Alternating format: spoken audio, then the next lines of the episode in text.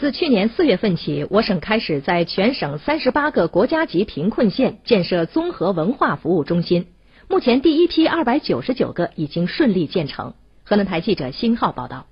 河南新闻广播记者跟随百县万村采访团，经过十天的采访。发现不少村级综合文化服务中心已经投入使用，各种演出活动也已经成为常态，村民的业余文化生活越来越丰富。光山县寨河镇杜岗村村民李萌萌：杜岗这个篮球场建好以后，我们每周周六周末就是说村与村之间都要进行比赛，大概每周是两到三场。我省去年四月份启动了贫困地区百县万村综合文化服务中心示范工程，工程建成以后，成为集娱乐。文化、体育、教育等为一体的公共文化服务中心。确山县宣传部副部长马勤工，他利用这个平台，利用这个载体，上至老太太，下至基本上有时候都是小小男孩，没事了都哎到那个广场里来跳跳舞，一个是健健身，另外有时候这个妇女她们之间找个活干了，互相交流交流在一块儿，这也是在健身的同时心情舒畅。省委宣传部百县万村建设办公室负责人孟连昭说。贫困地区百县万村综合文化服务中心示范工程的建设分两批进行，